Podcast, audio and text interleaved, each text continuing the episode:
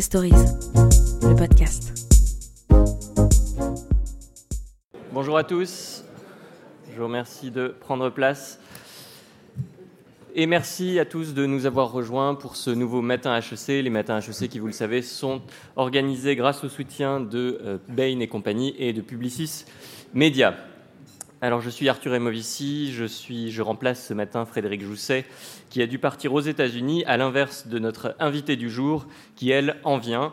Bienvenue Virginie Morgon et grand merci d'affronter le décalage horaire de New York. Je sais que vous avez un grand entraînement, mais c'est tout de même très sympathique et méritoire de vous être levé aux aurores juste pour nous. Si New York est votre ville d'adoption, votre ville de naissance, en revanche, c'est Lyon. C'est à Lyon que vous passez votre enfance avec vos parents, tous deux médecins. Enfin, plus qu'un simple médecin, votre père est un éminent professeur à l'université, un personnage impressionnant qui vous a beaucoup marqué, mais vous êtes encore plus proche de votre mère, qui euh, a trouvé le moyen de passer un doctorat en droit tout en poursuivant sa carrière d'anesthésiste et en élevant quatre enfants. On l'aura compris, vous avez de qui tenir. Comme on peut le deviner, votre scolarité est tout ce qu'il y a de plus honorable, mais très loin, au départ, de l'univers de la finance. Après le lycée du Parc, vous choisissez d'entrer en classe préparatoire littéraire avant d'être admise à Sciences Po Paris, puis à la Bocconi de Milan. Pendant un temps, votre père vous voit bien faire l'ENA et, puis, et vous pousse un peu vers une carrière dans la haute fonction publique. Mais deux expériences marquantes vont en décider autrement. La première, c'est votre participation au Tour du monde des jeunes entrepreneurs. Pendant deux mois, vous allez sillonner le monde avec d'autres étudiants à la recherche de débouchés pour les PME françaises un voyage initiatique qui stimule votre tempérament entrepreneurial et vous donne le goût du business. Et puis surtout, surtout, il y a votre stage à New York, euh, à la Banque Lazare. En même temps que le rythme électrique de la grande pomme, vous découvrez l'adrénaline du travail en banque d'affaires et c'est pour vous un véritable déclic. J'ai instantanément compris que ce milieu me correspondait parfaitement, dites-vous dans un entretien au point, avant d'ajouter J'ai toujours été un peu faux-folle, très extravertie et super bosseuse. Super bosseuse, voilà une qualité qui n'échappe pas au cadre de Lazare, qui vous recrute dans la foulée du stage et qui vous font vivre, il faut bien le dire, le rythme infernal réservé aux nouveaux. Vous travaillez jour et nuit, vous mettez votre vie perso en suspens, et il y, a une anecdote qui permet un peu de se rendre compte de ce qu'était votre quotidien d'alors. Un vendredi soir, vous êtes convoqué par un associé, il vous demande la traduction en anglais du rapport annuel de la banque pour le lundi qui suit. C'est un travail énorme pour lequel vous annulez votre week-end, vous arrêtez de dormir pendant deux jours, vous rendez votre copie euh, à l'heure et évidemment l'associé y fait à peine attention. Ce n'était qu'un petit test sympathique parmi d'autres. Alors à ce rythme, d'autres auraient craqué, moi par exemple, mais vous, dans cette vie-là, vous vous éclatez. Il faut dire que vous participez à des négociations haletantes où se joue l'avenir de grandes entreprises telles qu'Air Liquide, Kingfisher, Lagardère ou Danone, et ça vous passionne. Votre énergie débordante, votre tempérament de feu impressionne. À 32 ans, vous devenez la plus jeune associée gérante de la banque. Et euh, Sébastien Bazin dit de vous, si je pars en guerre, je la prends avec moi. Je crois que cela résume bien votre caractère. Après 17 ans survoltés chez Lazare, vous, chez Lazare, vous ressentez tout de même un besoin de renouvellement. En 2007, vous êtes approché par Patrick Sayer, patron de Raseo, qui euh, est en quête de nouveaux talents. Il vous vante alors les mérites du capital investissement. Dans ce métier, pour faire simple, on détecte des entreprises avec potentiel, on les rachète, on les développe et on les revend. Question adrénaline, ça devrait être pas mal, donc vous signez. Et là aussi, ça commence par une sorte de, bizutage, puisque Patrick Sayer vous confie la pire affaire de l'histoire du groupe, la société Apcoa, un leader allemand du parking. Euh, vous vous arrachez les cheveux pour essayer de rattraper la situation, mais terminez tout de même sur une perte de plus de 300 millions d'euros. C'est pas très sympa comme début, mais euh, Patrick Sayer vous en saura gré. Grâce à vous, Euraseo s'est dépêtré de, cette, euh, de ce guépier. Vous enchaînez avec brio sur un autre dossier difficile, Accor Hôtel, mais c'est surtout avec Montclair, le fameux fabricant de doudounes, que vous vous faites remarquer. Votre décision euh, d'investir dans, cette entreprise n'avait rien d'évident. Hein. on vous a d'ailleurs reproché de vous lancer dans un secteur, le luxe, que vous maîtrisiez peu, de payer l'entreprise trop cher, etc. Mais euh, Montclair s'avérera être l'une des plus grandes réussites de Raseo, rapportant près de 5 fois la mise de départ, plus de 1 milliard, et demi d'euros si mes chiffres sont justes. Voilà, donc auréolé de cet euh, éclatant succès, devenue la dauphine désignée de Patrick Sayer, vous enclenchez la vitesse supérieure. Et la vitesse supérieure, ça veut dire trois choses. De nouvelles acquisitions, en particulier celle d'Invest en 2017 qui va doubler le total de vos actifs sous gestion. Euh, cela veut dire un changement de cap aussi qui privilégie la gestion de comptes pour tiers. Et puis cela signifie une accélération de votre déploiement international symbolisé par votre installation aux États-Unis. D'ailleurs, pour la première réunion de votre conseil à Manhattan, vous aviez un invité surprise, Jamie Dimon, le patron de JP Morgan, ce qui est vraiment pas mal pour une société que personne n'attendait dans le temple new-yorkais de la finance et qui reste un petit acteur aux côtés des monstres américains. Voilà en quelques mots la trajectoire impressionnante de celle qu'on appelle parfois dans les médias la tornade blonde, une expression sans doute révélatrice, mais aussi un peu étrange, qui nous rappelle qu'une femme tout en haut de l'échelle, ça ne va pas tellement de soi dans ce secteur. Je cite de nouveau Sébastien Bazin, elle a un côté abrasif. Pourquoi? C'est peut-être triste à dire, mais c'est une femme, blonde. Elle a dû surjouer à mort pour s'imposer dans la finance, un monde de brutes. Par votre exemple, par votre engagement dans le Women Forum aussi, vous contribuez à faire changer les choses. Les hommes bruns n'ont qu'à bien se tenir. Vincent est prévenu. Merci beaucoup, Virginie Morgon.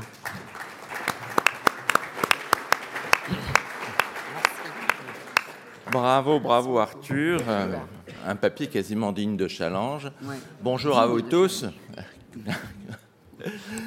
Euh, et puis merci donc Virginie Morgon de passer cette heure ensemble. Alors on va commencer par quelques petites euh, questions d'actualité pour nous mettre en jambes. Et puis donc après 9 heures, on passera effectivement avec les, questions de la salle une fois qu'on aura bien saisi la manière dont fonctionne Euraseo, société et non pas fonds d'investissement. Hein, c'est comme ça qu'il faut le dire. Vous savez que si vous êtes impatient de poser des questions à Virginie Morgon avant 9 euh, vous avez toujours le petit numéro de SMS. La question s'affiche là et on la prend ou on la euh, garde pour euh, après 9 h Alors, donc, dans l'actualité, on va commencer avec les échos ce matin. il y a en page 25 ce titre L'appétit croissant des investisseurs étrangers pour la French Tech, avec une courbe tout à fait euh, étonnante, où effectivement on voit qu'on est passé entre 2018 et 2019 euh, d'un milliard 4 à 2 milliards 2 d'investissements étrangers pour la French Tech. Et en fait, vous le savez peut-être pas encore, mais euh, Euraseo a manifesté son intérêt là-dedans en reprenant, je ne sais pas si c'est le terme le plus adéquat, ou en, faisant que Idinvest, un des meilleurs intervenants français, soit au sein de Raseo. Euh, ça a été effectivement l'an dernier, il y a deux ans, Il y a deux ans. Et donc, euh, cet appétit qui est évoqué pour la French Tech, c'est un appétit aussi que Euraseo manifeste, donc, chère Virginie. Bonjour. Bonjour à tous. Et merci pour euh, l'introduction. J'ai pris beaucoup de plaisir à, à vous écouter et à me ramener euh, dans les jeunes années euh, en démarrant avec euh, ma vie à Lyon. merci beaucoup. Je suis ravie d'être là ce, matin. La French Tech, j'ai tous mes amis euh, Euraseo, Idinvest qui sont là, dont Christophe Bavière et Benoît Grossman. C'est vrai que, en fait, on a démarré les uns et les autres il y a beaucoup plus longtemps. Bah, pour nos amis d'Idinvest, il y a plus de 20 ans. Euh, pour Euraseo, indépendamment du rapprochement entre Idinvest et Euraseo, effectivement, il y a deux ans, euh, nous avions démarré des investissements en capital croissance en fait en 2010, 2010-2011. Donc euh, les uns et les autres, on, y croit depuis, depuis longtemps. Et, et, ce à quoi vous faites référence dans la presse de ce matin est en fait avéré, c'est-à-dire un intérêt croissant pour les investisseurs étrangers, américains en particulier, aussi asiatiques, pour accompagner euh, les grands talents français et européens dans la tech, euh, que ce soit la medtech, le health tech, la fintech, tout ça vous connaissez très bien. Et donc notre souhait à nous, nous les grands acteurs du capital croissance, du capital venture, puis du capital croissance français et européen, c'est aussi de donner naissance à de très grands acteurs européens pour ne pas laisser, je dirais, le terrain complètement vierge uniquement aux opérateurs étrangers qui viennent, euh, pour le dire ainsi, récupérer euh, les fruits et collecter les fruits des, premiers investissements que nous faisons en venture, dont vous savez pertinemment qu'ils sont plus risqués, plus volatiles, pour eux arriver en capital euh, croissance avec des sociétés qui sont déjà dans des modèles plus avérés, certes encore en, perte ou en cash burn, mais avec beaucoup de croissance et de la top line. Donc on a le souhait d'être un acteur de référence. D'ailleurs, de ce point de vue-là, on peut saluer euh, je dirais, le soutien et la manifestation permanente du soutien de notre gouvernement, de nos gouvernants. Là aussi, peut-être vous m'interrogerez sur le sentiment transatlantique entre le ressenti du private equity aux États-Unis et celui en France aujourd'hui. C'est très agréable aujourd'hui d'être un investisseur de long terme et notamment en soutien d'entreprises de la technologie française parce qu'on est soutenu par, euh, par nos gouvernants. Emmanuel Macron, en tout premier chef, euh, s'est beaucoup euh, activé auprès de la communauté internationale euh, pour manifester, montrer l'intérêt de, nos, notre formation, nos talents, nos filières d'ingénieurs.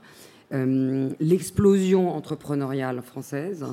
Euh, vous citiez euh, en couverture de, Challenge de la semaine dernière de très nombreuses, peut-être futures licornes. Certaines d'ailleurs sont en passe d'ores et déjà de le devenir. Beaucoup sont dans le portefeuille de Raseo.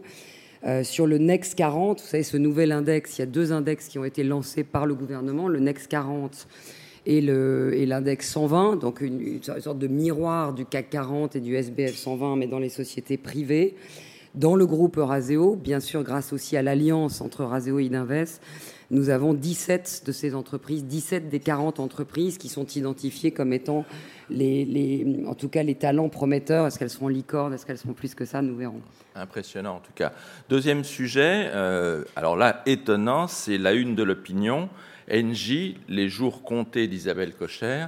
Euh, je vous pose euh, une question qui est peut-être une question de solidarité, de femmes dans un monde de brut, pour reprendre l'expression d'Arthur tout à l'heure, mais il semble se passer autour du renouvellement de Isabelle Cocher un certain nombre de phénomènes qui ne sont jamais passés à ce niveau euh, dans une entreprise du CAC 40. Je ne sais pas si vous êtes une grande spécialiste du monde de l'énergie, mais est-ce que vous avez le sentiment que dans cette je dire, euh, multiplicité de, réactions qu'il y a. Il y avait une pétition dans les échos hier. Euh, le facteur femme joue. Est-ce qu'on chasse la femme? Alors, plusieurs commentaires. Je pense que toutes les successions n'ont pas l'air de se passer aussi bien que celle que Patrick euh, Seyer a, réussi à la tête de, de Raseo. C'est un sujet qui est assez, qui est assez lancinant à la tête d'Engie. Deuxièmement, il semblerait que des techniques un peu nouvelles de communication, euh, y compris d'ailleurs euh, de mobilisation plus large et publique et de techniques digitales, soient utilisées et mobilisées par Isabelle Cocher et les gens qui la conseillent euh, pour essayer de se faire entendre. Et mm, ne serait-ce que ce week-end, euh, j'ai été contacté deux fois par d'ailleurs euh, le, canal des, des, canaux sociaux. Et il m'a été demandé de, signer la pétition qui donc a été publiée euh, hier dans, les échos. Ce que je n'ai pas fait, ne connaissant pas suffisamment le sujet au fond, euh, puisque la pétition, me semble-t-il, euh, n'est pas tant liée à la au genre euh, de la présidente d'Engie aujourd'hui, mais à la politique euh, qu'elle souhaite et qu'elle est en train de mettre en œuvre de transition énergétique à la tête du groupe Engie, euh, des coûts afférents et du retour sur investissement que ça peut entraîner. Plutôt que le genre.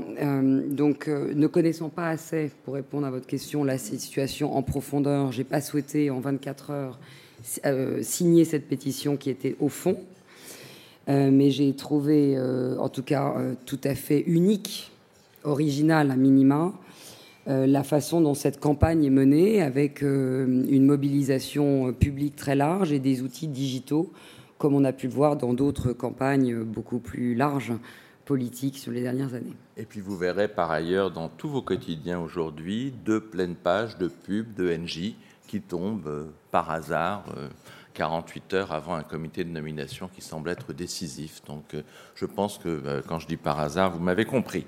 Alors troisième sujet, c'est un tout petit papier dans le Figaro, dans les pages roses, à la rubrique nomination, les décideurs, et nous apprenons que un Robin Rivaton, bien connu de nos services, parce que c'est un très bon essayiste qui a fait un bouquin absolument excellent sur l'immobilier demain, euh, qui a été par ailleurs conseiller de Valérie Pécresse et de, je crois également, le patron d'aéroport de Paris, vient chez Euraseo, un essayiste, pour être directeur des investissements chez Ininvest. C'est un peu surprenant, ça.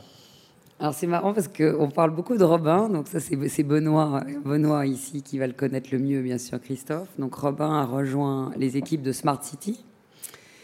Euh, donc vous, vous le connaissez plus sous l'angle de l'ECI, semble-t-il. Euh, et nous, on le connaît plus sous l'angle du spécialiste, euh, je dirais, de la ville, la ville moderne. beaucoup d'architectes connaissent très bien Robin Rivaton, je l'évoquais ce matin. Euh, notamment euh, Béchu, euh, père et fils, parce que c'est quelqu'un qui s'est engagé très tôt sur les réflexions autour de ce que nous on appelle donc Smart City, qui est une, des, équipes d'investissement qui est gérée par Monsieur Bonamy et puis directement par, Benoît Grossman où nous déployons pour le compte de, nombreux de nos clients, plutôt d'ailleurs corporate, des grands groupes français notamment, nous déployons des investissements dans ce que nous pensons euh, fera euh, la ville d'avenir, la ville connectée, la ville verte, euh, la ville intelligente, avec des investissements qui, d'ailleurs, pour le coup, sont des investissements très, très globaux, puisque deux ou trois de nos investissements dans cette portés par cette équipe sont des investissements qui sont réalisés en Chine, donc dans le cadre de cette Smart City. Donc on verra si l'essayiste est aussi un bon directeur d'investissement. C'est un pas seulement.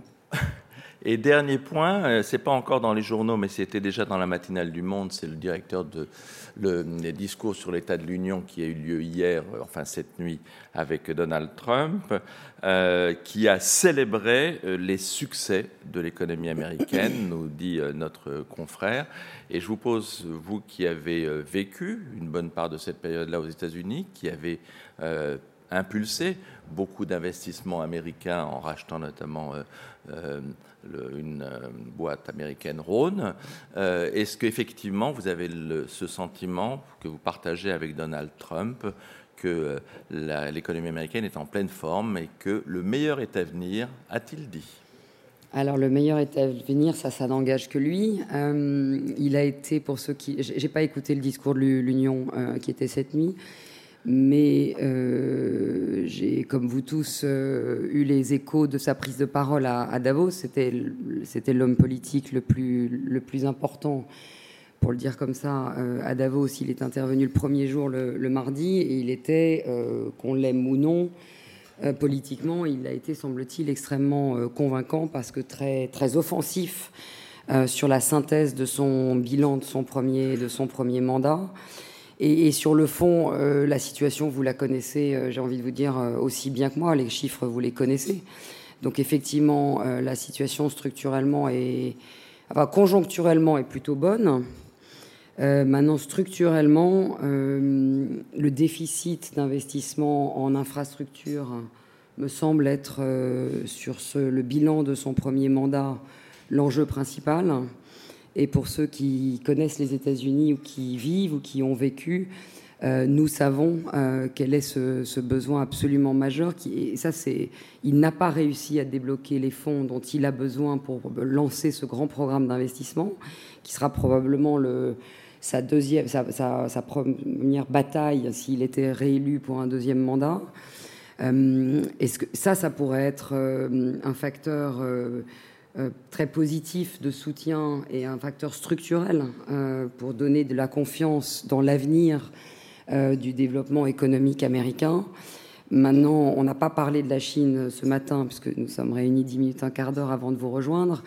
le monde global dans lequel nous vivons et la crise majeure sanitaire qui nous a tous pris par surprise à la rentrée des fêtes de Noël euh, fait qu'elle pourrait, elle pourrait bien avoir euh, un, un impact euh, macroéconomique assez significatif, y compris sur les États-Unis, dans le cadre des, échanges, des échanges mondiaux, qui pourraient assez sensiblement changer la donne en Europe et aux États-Unis.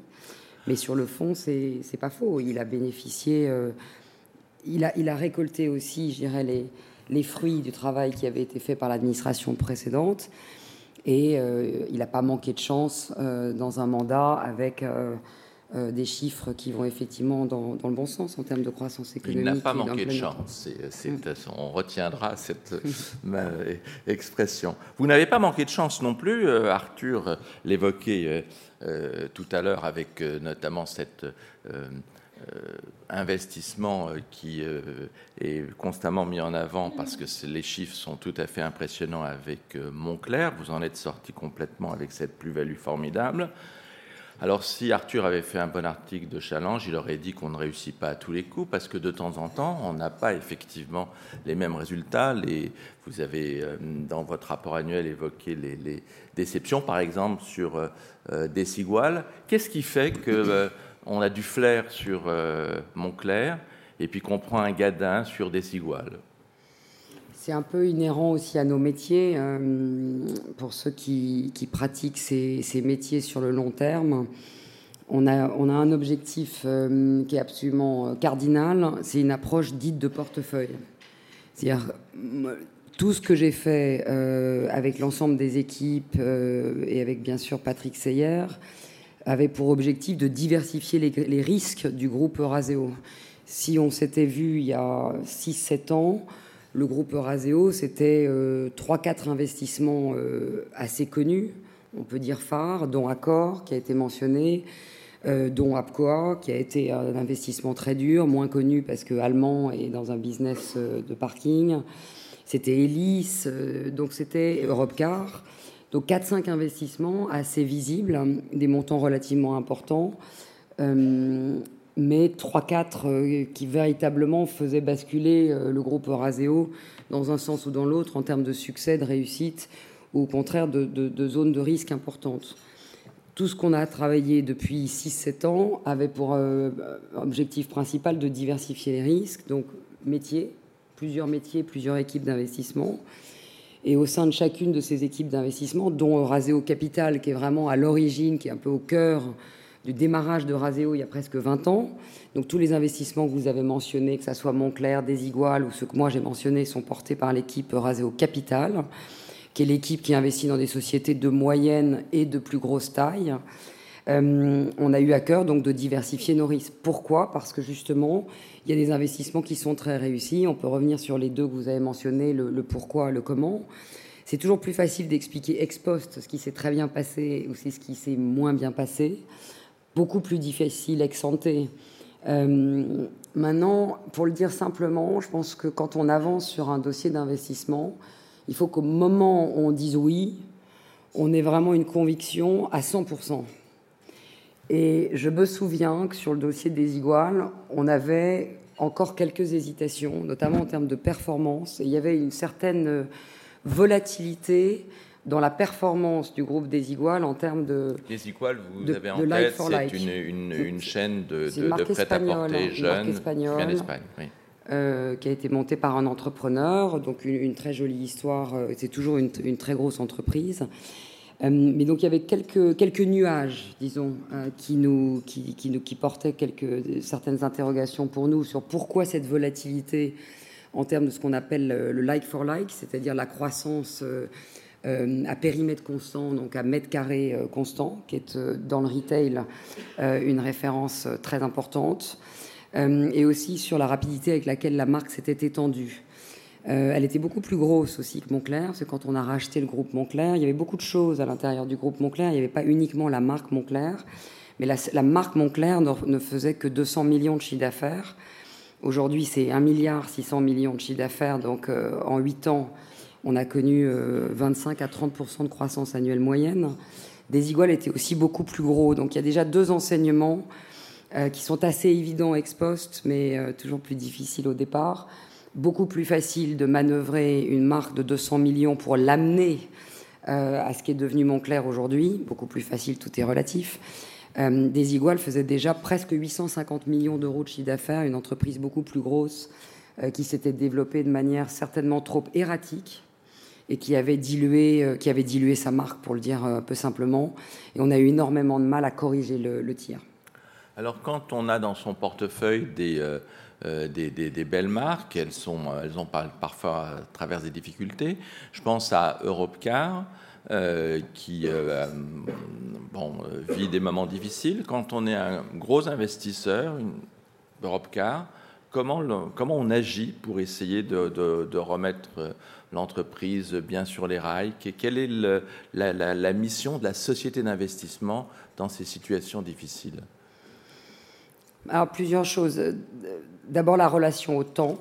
Euh, et le fait que on, en fait un peu de plaisanterie en, démarrage de, petit déjeuner, mais c'est très important pour nous la différence entre une société d'investissement qui a donc un, capital permanent, ce qu'on a un bilan, et euh, des fonds d'investissement qui, qui, lèvent de l'argent et qui investissent pour le compte de leurs clients, donc la gestion dite pour compte de tiers, auquel nous croyons dans le groupe Euraseo avec force. Mais la relation au temps est assez significative et elle vous permet euh, d'appréhender les hauts comme les bas avec plus de sérénité sur le long terme. C'est très important. Je vais vous donner deux exemples. Vous en avez, on les a cités ce matin. Montclair, qui s'est extrêmement bien passé.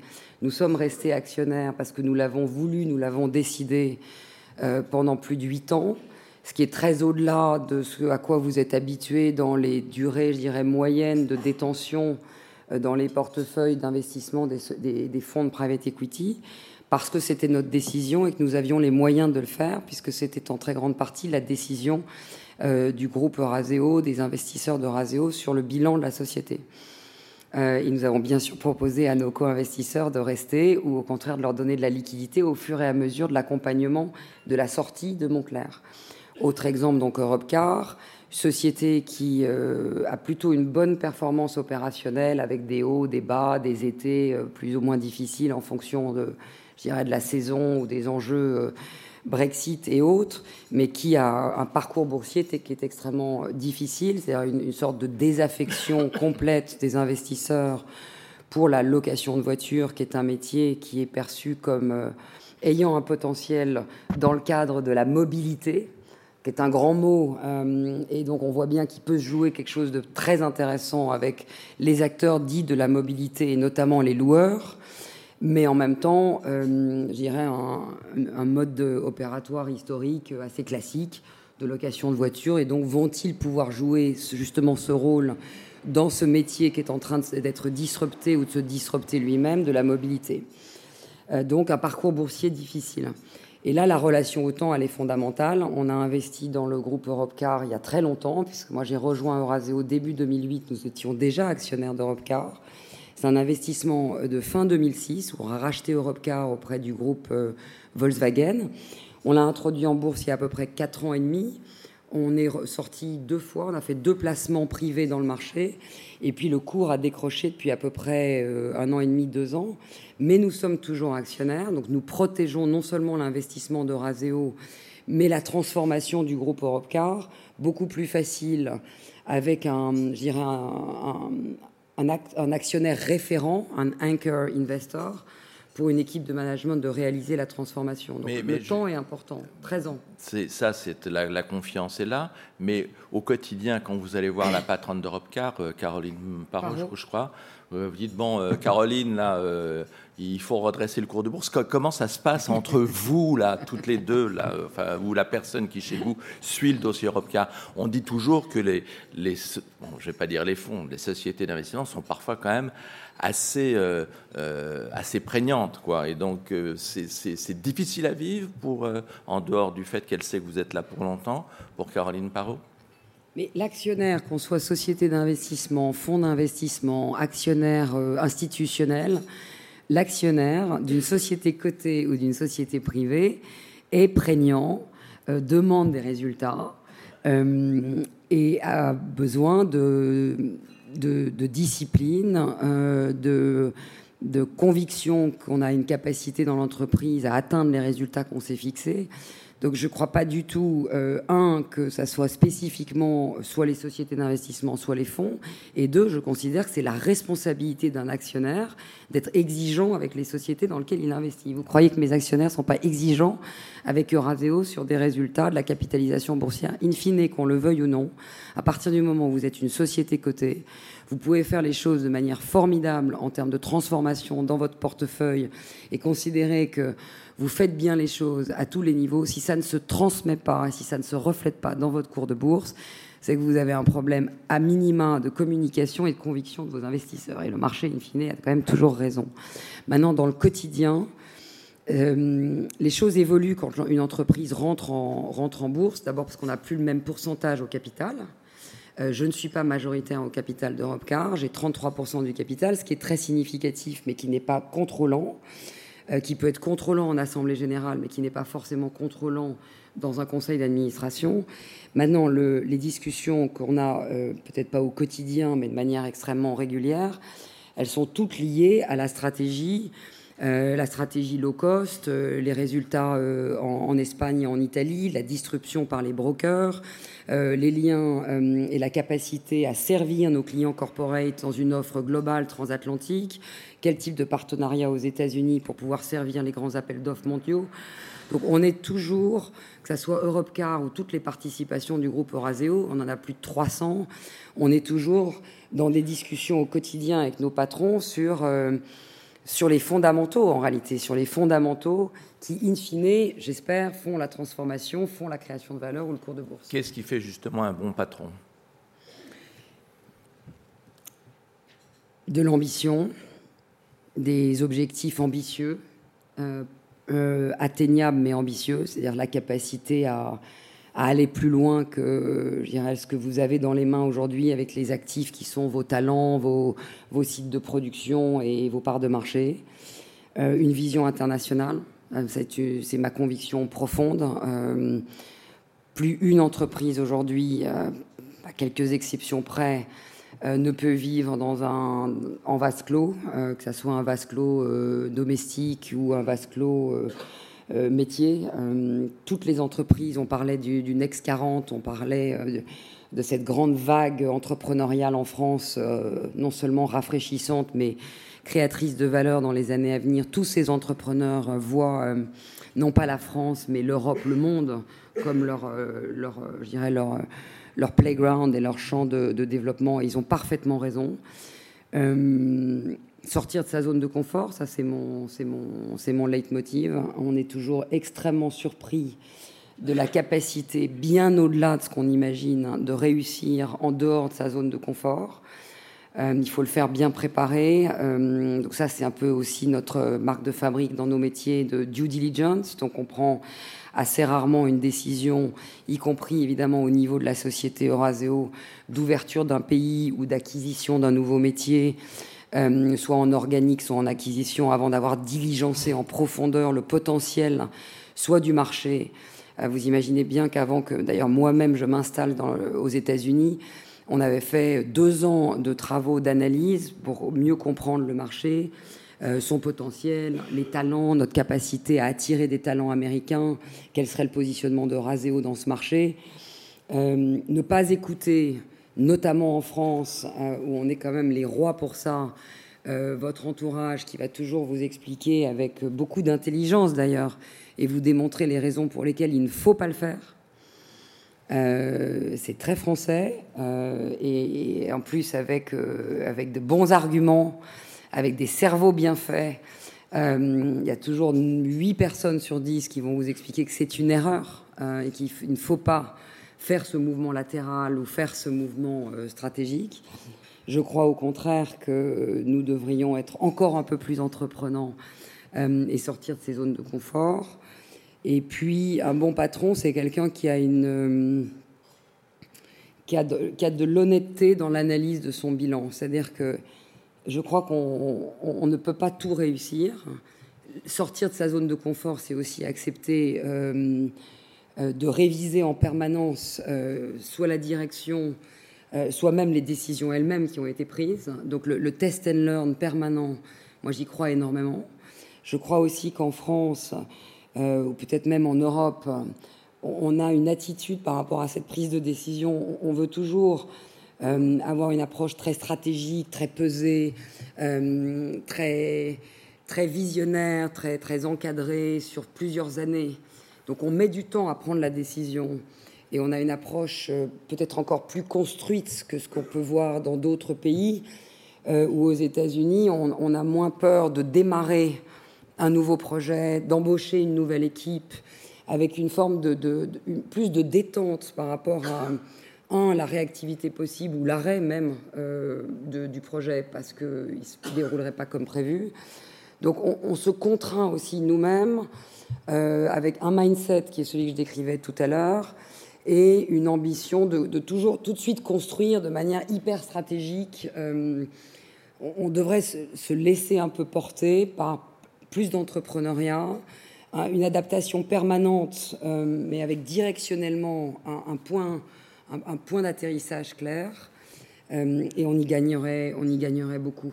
Merci Virginie pour cette réponse longue. Je l'ai laissée comme telle parce que vous avez 300 patrons en fait en face de vous et donc vous êtes sans doute quelqu'un qui, euh, euh, parmi euh, beaucoup de gens, les connaît le mieux. il faudra être plus rapide pour les deux ou trois petites questions qui me restent avant que je passe la parole à la salle.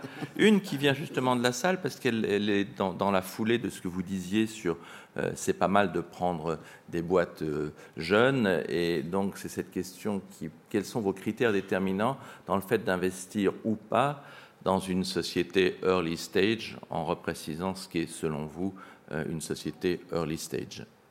Alors, early stage, les grands spécialistes sont là.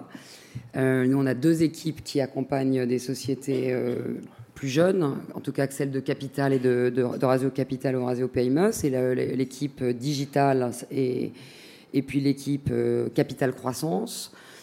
Euh, sur le capital croissance, on va déterminer euh, est-ce que le modèle a déjà été prouvé?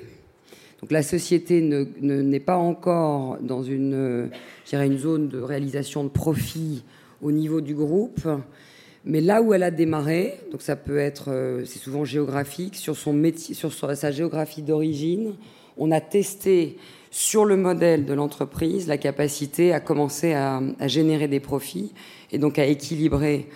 Et que souvent la perte euh, que continue à générer l'entreprise, elle est liée à, sa, à son développement euh, et à son hypercroissance, notamment dans des pays adjacents. Donc le modèle, il est très important. Ça, c'est pour le capital croissance spécifiquement. On en a cité un certain nombre. Euh, Mano Mano, Doctolib, euh, pour en citer deux, PayFit, Adjust, la liste est assez longue. Nous, on considère que les modèles sont prouvés et qu'après, l'enjeu, c'est la part de marché, euh, un peu le winner takes all, le développement international et les investissements en people et en techno. Pour le plus early stage, il y a aussi une énorme part de jugement, de réponse à un besoin aussi. Euh, il y a un peu plus de pertes euh, dans les investissements qui sont réalisés. C'est aussi inhérent à nos, à nos modèles. Après, plus largement, euh, moi j'aime beaucoup les sociétés qui créent soit une habitude de consommation, soit une, une, catégorie, si on est dans le monde du consumer, qui ouvre en fait un, qui ouvre un marché. donc côté très innovant, mais on n'est pas forcément juste dans l'innovation, euh, l'innovation techno, euh, venture ou growth. Vous avez des entreprises qui créent des catégories. Euh, si je reprends d'ailleurs Montclair, pourquoi Montclair a été un si grand succès? Parce que je crois que Montclair a créé la catégorie de la down jacket. Ça n'existait pas en réalité. Et, on a aussi dans l'équipe Rasio Brands, qui est plutôt une équipe américaine, des investissements dans des sociétés qui créent une catégorie. Euh, y compris dans du consumer assez classique en food and beverage. Deuxième euh, question qui me reste, c'est sur un presque macro, euh, avec les taux négatifs. tout le monde se plaint de l'augmentation déraisonnable de la valeur des actifs. Est-ce que vous le constatez? Est-ce que vous le regrettez? Ou est-ce qu'il faut vivre avec ça? Alors, il faut vivre avec ça, ça c'est sûr. Euh, les choses, à mon sens, sont pas prêtes de changer et je pense qu'on est dans un environnement de, taux bas, voire de taux négatifs pour encore euh, une période assez longue. Hein. Euh, je le disais déjà il y a quelques années. pour nous, les investisseurs dits du private equity, c'est plutôt positif parce que ce train structurel et je le dis en, quelques mots, il y, a vraiment un très gros basculement qui est en train de se faire et qui va s'accélérer, à mon sens, entre le côté et le privé. Quand vous regardez sur les dix dernières années, il y a deux fois moins d'entreprises cotées aux États-Unis, et c'est exactement la même chose en Europe qu'il y a dix ans. quand vous regardez les investissements dits du private equity, donc des investisseurs professionnels de long terme, il y a deux fois plus d'entreprises aujourd'hui qui sont détenues par des investisseurs professionnels que ce qu'il y a dix ans. Il y a très clairement un croisement des courbes. Et il y a plusieurs raisons. Un, le marché euh, coté n'a pas complètement joué son, rôle.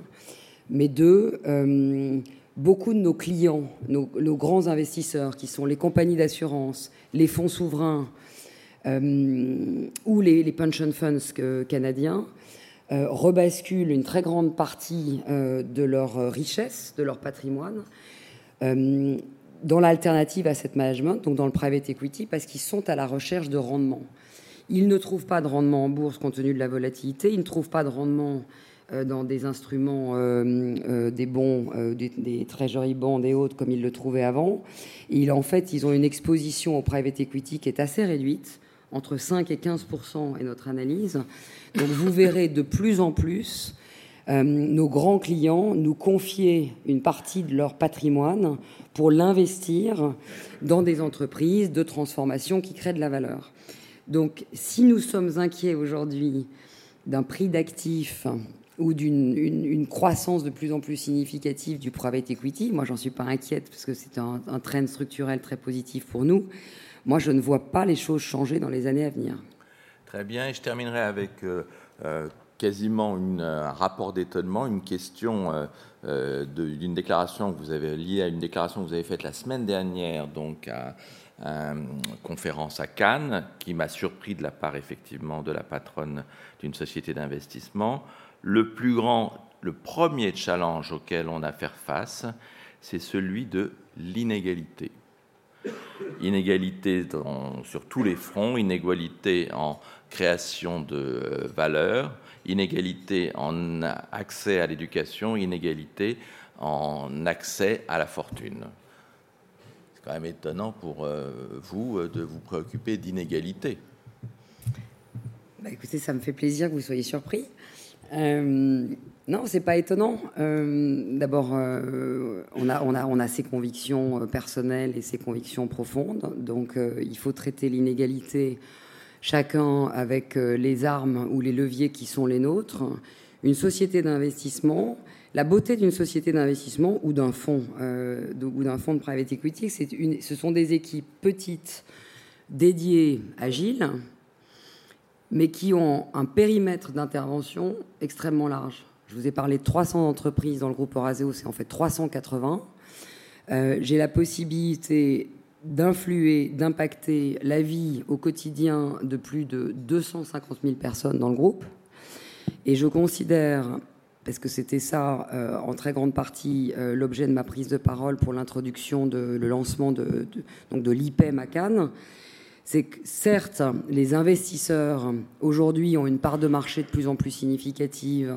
On dit qu'on est propriétaire entre 5 et 10% du PIB français, anglais, américain, et ces chiffres sont, justes, et ça, ça, risque de continuer à augmenter, mais vient avec ça la responsabilité qui vient avec la taille, et qui vient avec l'ambition, et qui vient avec les leviers. Donc moi, je considère que nous ne ferons bien notre travail que si nous apportons dans notre quotidien et dans ces leviers que nous pouvons exercer auprès de chacune des entreprises que nous accompagnons, donc dans les discussions au quotidien avec nos patrons, vient aussi les sujets euh, de RSE au sens large, et dans les sujets de RSE, principalement euh, l'égalité au travail, l'accès euh, à un cadre de protection sociale dans les différents pays tels qu'on peut les mettre en place.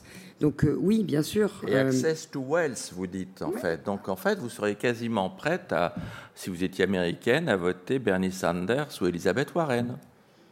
Non, je crois que là vous allez un peu vite. Euh, surtout qu'Elisabeth Warren, c'est vraiment pas la copine des investisseurs euh, euh, du private equity. on l'évoquait tout à l'heure, l'ambiance n'est pas tout à fait la même aux États-Unis. et elle a pris un, prisme un peu particulier en considérant que l'état du retail aux États-Unis était en réalité, qui n'est pas, très, pas très florissant, qui, de mon point de vue, est plus le, le, fruit ou la conséquence de la disruption Amazon et digitale. Euh, était euh, totalement du fait de l'actionnariat du, euh, du, private equity. Donc, une lorgnette quand même, à mon avis, une vision un peu courte, mais politique. mais le partage de la valeur, c'est pas un thème nouveau, le partage de la valeur. Ça fait des années, ça fait des décennies que les investisseurs partagent la valeur entre les différentes parties prenantes. C'est le cœur du, modèle du private equity. Et, en tout cas pour nous, Euraseo, depuis des décennies, on élargit le partage de la valeur, pas uniquement euh, juste aux équipes dirigeantes, mais de manière beaucoup plus large dans l'entreprise. Donc oui, moi, un, ma conviction, et deux, mon ambition, euh, c'est que les investisseurs et Euraseo en tout premier chef euh, soit leader en termes d'ESG, donc sur ces sujets notamment de partage de valeur et de, réduction des inégalités dans les entreprises dans lesquelles nous investissons, et par ailleurs en réinvestissant. Nous, on a choisi le thème de l'éducation comme notre thème principal euh, de nos réinvestissements euh, au travers euh, probablement d'une fondation dans les années à venir ou d'un système d'endowment à l'américaine, pourra nous amener au, sujet d'HC Venture sur ces, illustrations ou ces inspirations qu'on peut avoir des marchés américains. Euh, et on réinvestit sensiblement en, éducation parce qu'on croit que traiter le sujet de l'inégalité, c'est démarrer, démarrer par celui de l'accès égalitaire à l'éducation. Merci de cette conviction. On va commencer avec les questions de nos partenaires. Une fois n'est pas coutume, on va commencer avec euh, nos amis de Publicis Media. Merci Vincent. Bonjour, Paul Boulanger, Publicis Media. Alors Vincent l'a évoqué, moi je voudrais le spécifier un petit peu plus parce que l'année dernière, le patron de BlackRock, euh, Larry Fink, euh, a un peu surpris tout le monde dans sa lettre annuelle aux investisseurs, aux entreprises, en déclarant que la durabilité était désormais la norme en termes d'investissement, pardon, la norme de BlackRock en l'occurrence. Euh, c'était très lié au changement climatique, donc l'impact du changement climatique comme étant un, point d'attention spécifique de BlackRock sur ses investissements. Euh, ma question c'est euh, à quel niveau une société d'investissement comme Eurazeo, mais valable pour une autre société d'investissement, de-t-elle afficher un engagement au-delà d'influer sur les entreprises dans lesquelles elle investit? Et quel regard portez-vous sur ce mouvement de fonds qui va bien au-delà de BlackRock et de Larry Fink? Alors, un regard euh, positif, euh, un changement de fond. Euh, nous, on y adhère depuis plus de dix ans.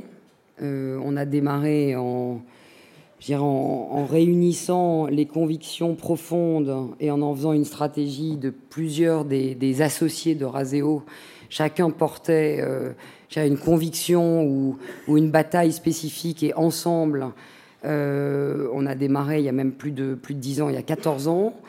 On en a fait ensuite une stratégie affichée euh, avec des objectifs communiqué donc en 2014, où pour la première fois le groupe Euraseo communique en 2014 son ambition ESG avec quatre piliers euh, spécifiques et des critères euh, publiés, donc qui évidemment qui nous engagent. Donc moi je suis quelqu'un qui aime mesurer euh, pour sortir de la discussion soit café du commerce, soit émotionnelle. Hum, il faut toujours démarrer en mesurant, mesurant la situation dans laquelle nous sommes à un instant T, et ensuite fixer des objectifs ambitieux, pour revenir à la question de tout à l'heure, qu'on atteint, qu'on dépasse ou qu'on n'atteint pas, mais directionnellement, en fixant des objectifs, on, est, sûr euh, de réaliser un énorme pas dans la transformation. Euh, nous allons communiquer nos résultats euh, dans, un mois ou deux, donc sur la première, première, premier chapitre de la transformation ESG euh, e d'Euraseo, donc euh, évidemment de nos sociétés de portefeuille. Donc cette première étape 2014-2019. Et dans le courant de l'année 2020, on y travaille depuis maintenant 12 mois, nous recommuniquerons nos nouveaux objectifs 2020-2025 euh, pour l'ensemble du groupe Euraseo. La complexité pour une société d'investissement, c'est que notre périmètre passe son temps à changer. Donc nous prenons des engagements au niveau d'un groupe mais qui lui-même, euh, par essence, évolue sensiblement compte tenu de, l'actualité des investissements et des sessions. Donc ça rend, le, ça rend je dirais, le, challenge euh, encore supérieur. Euh, mais pour autant, directionnellement, c'est ce qu'il faut faire. Ceux qui ne seraient pas encore convaincus, je crois qu'ils sont sûrement assez rares, n'ont de toute façon plus le choix parce que les clients au sens large, Vous parlez de Larry Fink, investisseur, plus gros investisseur long only mondial. je parle de nos investisseurs, de nos clients privés. J'en ai mentionné un certain nombre. je parle de nos clients B2C, quelle que soit la génération d'ailleurs. Ne croyons pas uniquement que seuls les millennials sont attachés à des engagements ESG e au sens large. Nos clients nous demandent de prendre des engagements et, de les tenir. Maintenant, le nouveau sujet, euh, puisque nous, on a beaucoup travaillé la gouvernance, la mixité, la diversité, le CO2, l'eau, les détergents. Après, il y a de très nombreux sujets en fonction de qui vous êtes. Nous, on a aussi choisi des batailles en fonction des sociétés qui étaient nos sociétés de portefeuille, comme Elis, comme Europcar, comme Montclair. Euh, donc, euh, une approche assez pragmatique pour véritablement faire changer dans le groupe Euraseo. Le sujet aujourd'hui, c'est celui du climate change. Euh, donc il y a un premier débat aujourd'hui, mais qui, est presque, qui va presque être tranché. quels sont les standards et comment mesure-t-on l'impact climatique des groupes aujourd'hui? Et ensuite, à partir du moment où il y a une vraie bataille, il faut, il faut qu'il y ait une harmonisation de ces standards euh, à minima euh, au niveau européen, idéalement plus globalement et ensuite de savoir quel type d'engagement on est prêt à prendre, sachant qu'il y a, d'ores et déjà un constat que nous, nous, sommes très en retard par rapport aux objectifs du de Paris, du Club de Paris. Donc est-ce qu'il faut en plus les revoir de manière encore plus ambitieuse? Point d'interrogation. Question de nos amis de Bain. Bonjour. Euh, vous, en a pas mal parlé de, du modèle historique de Raseo, donc investisseur euh, en fonds propres. Et au moins, vous avez énormément développé le groupe dans la direction de, gestion de, pour compte de tiers. Est-ce que vous allez continuer à accélérer et en quoi ça fait évoluer votre modèle opérationnel? Merci beaucoup. Alors c'est tout à fait notre intention. Euh, le groupe aujourd'hui euh, gère euh, une vingtaine de milliards pour l'ensemble de ses clients. Ces clients étant euh, les investisseurs euh, mondiaux que j'ai mentionnés, en tout cas en termes de, typologie, fonds souverains, compagnies d'assurance, fonds de pension, euh, mais aussi bien sûr le bilan de Raseo, c'est-à-dire pour le compte des actionnaires de la société cotée. Ça, c'est l'ensemble de mes clients. dans plusieurs métiers, on l'a dit tout à l'heure. j'ai huit métiers aujourd'hui. Rien n'empêche d'imaginer euh, d'avoir plus de métiers à l'avenir. Il y a un trend, une question m'était posée hier euh, par un, des, patrons euh, d'une des, banques françaises avec lesquelles on travaille. C'est quoi un peu Qu'est-ce que tu vois dans ton industrie comme saillant en termes de, de, trend Bon, bah, la diversification. Les acteurs du private equity, vous pouvez être né large cap, né venture euh, né investisseur secondaire, et je ne sais pas si je vous emmène dans des, choses euh, un peu, plus, un peu moins claires en termes de métier, mais aujourd'hui, vous avez diversifié votre offre, hein. euh, vous êtes plus large, et vous êtes plus large d'abord parce qu'il y a beaucoup de demandes de la part des clients qui vous demandent de déployer leur patrimoine pour leur compte. Donc la réponse simple à votre question, c'est oui. Notre intention est de continuer à faire croître le groupe Euraseo. Notre intention est d'être l'une des trois plus grosses plateformes européennes euh, dans ces métiers euh, de l'investissement professionnel, qu'ils soient euh, venture, growth, upper mid cap, dette privée, fonds privés. Parce qu'un, nous avons les talents et les compétences. Deux, nous avons la demande de la part de nos clients. Et que la, taille, la taille est importante dans nos, dans nos métiers. Elle est doublement importante pour attirer les meilleurs talents. On a quand même une compétition assez, assez forte euh, de très nombreux acteurs. Et deux, la taille est importante pour nos clients investisseurs qui, s'ils aiment votre stratégie venture ou votre stratégie large cap, il n'y a aucune raison qu'ils ne vous confient pas aussi, euh, ayant confiance dans le brand name et dans la transparence, dans l'engagement, la responsabilité euh, du groupe Euraseo qui vous confie aussi euh, le soin de déployer leurs investissements dans d'autres de vos stratégies d'investissement. Donc, ça vous amènerait La diversification et la taille sont importantes. Virginie, vous avez 18 milliards d'actifs gérés. Ça vous amènerait jusqu'où cette ambition d'être dans les trois premiers en Europe? Ah, J'ai encore un peu de marge hein, parce que Ardian, EQT, Partners Group, c'est des groupes qui gèrent entre 50 et 100 milliards. Voilà, donc, voilà, donc c'est bien d'avoir des objectifs ambitieux. On a bien compris que c'était la première euh, qualité d'un bon patron. Euh, une autre question de, la salle J'avais vu Olivier Vignol qui voulait euh, poser une question précisément. Oui, bonjour. Vous avez partiellement répondu. Je voulais savoir ce que vous inspirait le débat actuel sur la, raison d'être des, entreprises et si votre société entendait euh, la mettre dans ses statuts, la soumettre à une assemblée générale. J'aime bien l'idée qu'effectivement on amène en discussion dans des collèges comme le Conseil ou, même avec nos actionnaires, donc pourquoi pas en assemblée générale, une discussion beaucoup plus large que juste les objectifs euh, quantitatifs et financiers pour une entreprise. Euh, maintenant, la raison d'être, euh, ça peut être presque un peu réducteur, au sens où soit on va être beaucoup trop large et donc pas suffisamment précis, soit on, va, on, doit le, faire évoluer. Moi, je considère que chacune des entreprises aujourd'hui doit doit se sentir responsable dans une transformation, une création de valeur large, avec un partage de cette valeur et euh, une optique de, du point de vue de la société d'investissement que nous sommes, d'avoir euh, laissé notre marque dans l'entreprise avec le, avant et le après.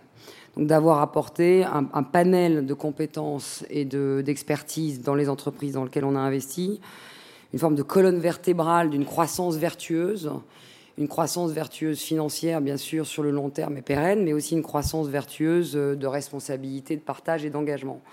Euh, de là, euh, donc, et pour être plus précis sur la réponse, est-ce qu'on envisage de l'apporter et d'apporter ces modifications éventuellement dans les statuts du groupe Euraseo? Je ne sais pas à ce stade, probablement pas pour la minute. Une autre question? Voilà, là au premier rang et puis une derrière après. Oui, bonjour.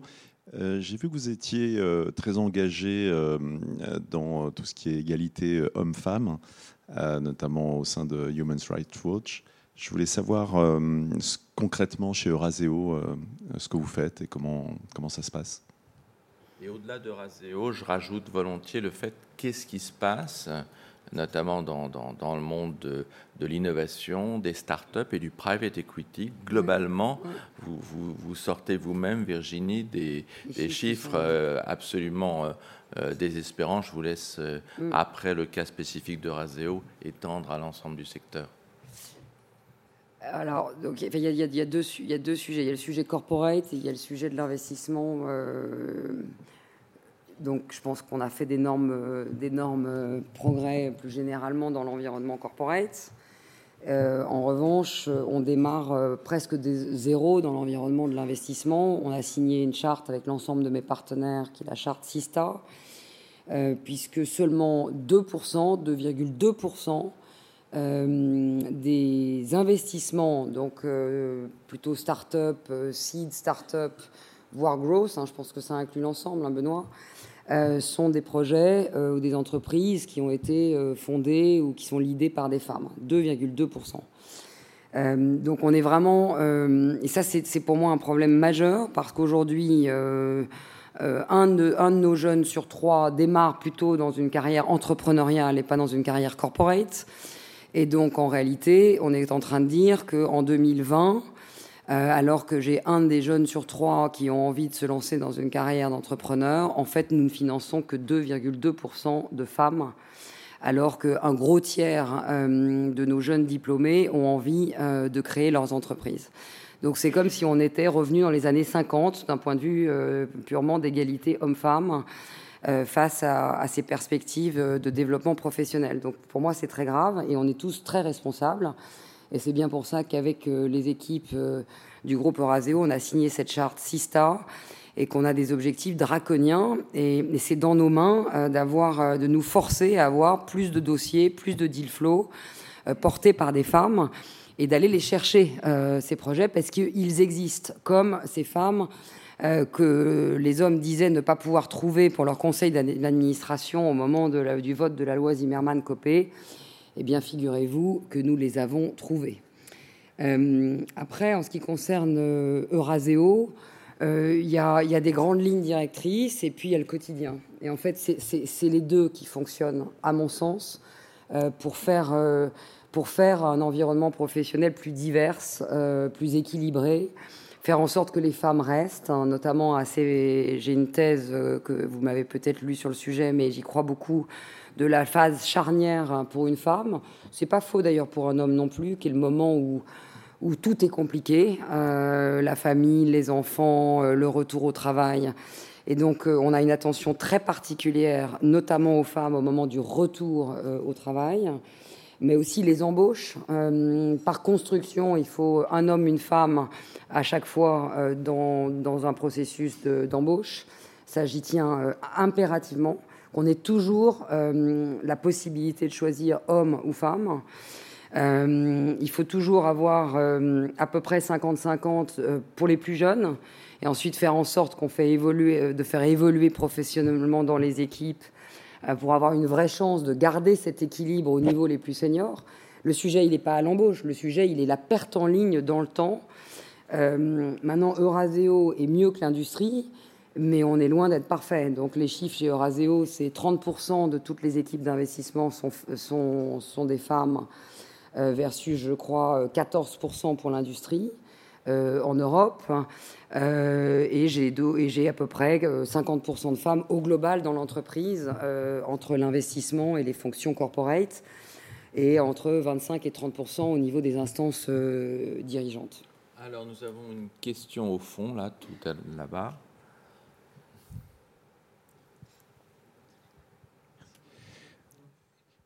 Bonjour, euh, Jean-Fabrice Copé, euh, je, travaille chez, OnePoint, euh, d'Elayani. Et une question qui me venait, on a beaucoup parlé du trend autour de la sustainability, de la durabilité. Je voulais avoir votre point de vue d'investisseur de long terme sur le rôle du digital pour empower ce trend. Voilà, et les leviers que vous, vous auriez en tête pour, pour activer. Virginie, il faut répondre en une minute parce qu'il y a une autre question là-bas. Non, non, non, non, on fait l'une après l'autre. Mais, une minute sur le digital, il faut le faire. Hein. Ouais, enfin, c'est pas que le digital, c'est le digital pour empower euh, la durabilité et donc. Euh, alors nous, on a, on a, nous portons un certain nombre d'investissements dans des business qui sont des business euh, de durabilité. Je pense par exemple à Back Market, qui est un business de reconditionnement, euh, notamment de, des téléphones portables, qui est un business en pleine explosion. Euh, et qui est un modèle totalement digital en termes de process et de, de, mode opératoire, mais qui est très, comment dire, très physique, donc de reconditionnement de l'ensemble de nos devices, par exemple. Euh, je ne sais pas si Benoît euh, aussi il lève les sourcils en se disant là là oh là comme ça euh, top of mind le lien entre le levier digital et la durabilité à part l'exemple de back market comme ça top of mind je vois pas mais on n'a pas on a qu'à en reparler tout à l'heure là-bas au fond bonjour Bonjour, Benjamin Lebac, cofondateur de, de Badacan. voilà, moi, je, je, suis passé par l'incubateur d'HEC, que je remercie. Désormais, Euraseo, euh, via Idinvest, euh, on, lance le, fonds, euh, d'HEC Alumni, le fonds d'investissement. Est-ce que vous pensez que pour une école comme HEC, l'entrepreneuriat, ça va être un facteur d'attractivité des, talents? Et est-ce que vous avez des conseils, puisque vous avez toute la direction d'HEC de l'école ici, pour continuer à favoriser ce mouvement d'entrepreneuriat Et Alumni aussi, quel est le rôle d'HEC Alumni là-dessus? Bah, moi, je pense que vous pouvez être très fier. Euh, c'est porté par euh, beaucoup d'entre vous. Euh, vous pouvez être très fier d'avoir lancé dans un modèle assez unique en France, complètement à l'américaine, HEC Venture. Évidemment, nous, on est très fiers de pouvoir vous accompagner dans le déploiement de cette ambition. Et on va vous y accompagner de deux manières. Un, l'hyper-compétence des équipes, euh, notamment de Benoît, depuis plus de 20 ans, c'est-à-dire dans l'accompagnement de ce fameux entrepreneuriat. Euh, et deux, bien sûr, euh, l'identification des bons, projets. Alors, est-ce que votre question, elle est plus large est-ce que ça va nous aider à, à changer pour le mieux pour le encore meilleur la réputation et donc l'attractivité de, de l'école, c'est pas impossible. Euh, parce que sur le très long terme, ça vous donne une autonomie. Euh, ça va donner, enfin, ça va nourrir un, comment dire, un, vivier de grands talents d'entrepreneurs plus, plus mondiaux, plus globaux, parce que ça, j'en suis absolument convaincu que vous ayez été formé ici, vous ayez été formé à Stanford ou ailleurs, à MIT ou à Harvard. Vous avez tous, les uns et les autres, une approche très globale, en tout cas à minima transatlantique. Donc on va vous retrouver euh, à Paris, à Londres, à New York, à, San Francisco. Et vous avez parfaitement raison. Euh, je crois que c'est un plus, et, je crois que vous allez, par ce lancement très audacieux et très novateur, euh, qui probablement doit faire pâlir d'envie de très nombreuses autres grandes écoles en France et ailleurs. Donc c'est un trend. Je parlais tout à l'heure des catégories leaders et des, créateurs de, catégories. Bon, voilà, vous êtes euh, indéniablement en train d'ouvrir le jeu euh, de manière très novatrice en lançant HSC Venture et ça ne fera, ça, ça, ne fera que confirmer la réputation de cette grande école et l'auréole de la, de, de la marque. Ouais. Bon, merci certaine. pour le compliment. Il nous reste trois minutes pour trois questions que je vais me garder pour moi avant que Arthur conclue. La première, c'est bon, vous êtes une femme dire, qui euh, avait fait un, une réussite formidable avec donc Montclair. Euh, Est-ce que l'œil de Virginie Morgon compte et pas simplement les, les, états financiers de la boîte qu'on rachète, quand par exemple vous euh, investissez dans les sacs à dos Herschel qui, sont un produit de mode alors l'œil de Virginie Morgon, il compte pas forcément spécifiquement sur les sacs à dos Herschel. Euh, c'est l'œil de l'ensemble des équipes Euraso. Là, en l'occurrence, c'est Euraso Brands, hein, qui est une équipe américaine. Et Herschel est une boîte qui est née à Vancouver. Et donc, on reparlera d'Herschel euh, le moment venu. Euh, pour savoir si c'était, euh, nous avions eu un bon œil euh, ou pas. et on y croit assez, oui. Est-ce que le fait de vous être installé à New York a changé pour vous votre vision du business? Énormément. C'était court, ça? C'est court. un exemple, dire, dire... Énormément, un marché très profond, très large, très innovant dans mon secteur. Euh, le marché américain, c'est là que tout démarre. Euh, et c'est là que tout continue en termes d'innovation produit, euh, de consolidation, de pool de talents. Euh, donc beaucoup, de, beaucoup de créativité, beaucoup d'ambition entrepreneuriale. Et quand un excellent article écrit par une femme est titré La Louve de Wall Street, est-ce que ça vous plaît ou est-ce que ça vous agace? Ni l'un ni l'autre. Bon, bah donc on va laisser Arthur conclure. Merci beaucoup Virginie Morgon pour cet entretien euh, passionnant. Euh, je retiendrai en particulier euh, que vous nous avez partagé un peu de votre grille d'analyse personnelle sur les entreprises à fort potentiel. Hein. On se souvient, il faut aussi possible qu'elles ouvrent une nouvelle catégorie, il faut qu'elles soient pas trop développées comme l'étaient des iguales. Il faut que son équipe dirigeante soit ambitieuse, vous avez martelé cet adjectif. Et puis, il faut qu'elle soit engagée, consciente de ses responsabilités. Donc, finalement, un peu à votre image. Euh, le mois prochain, changement d'ambiance radical. Nous allons recevoir François Barouin, euh, donc le député et, euh, et président de l'Association des maires de France. Ce sera quelques jours de début des municipales. On pense que ce sera très intéressant. Voilà, en tout cas, merci beaucoup Virginie Morgon et merci à tous.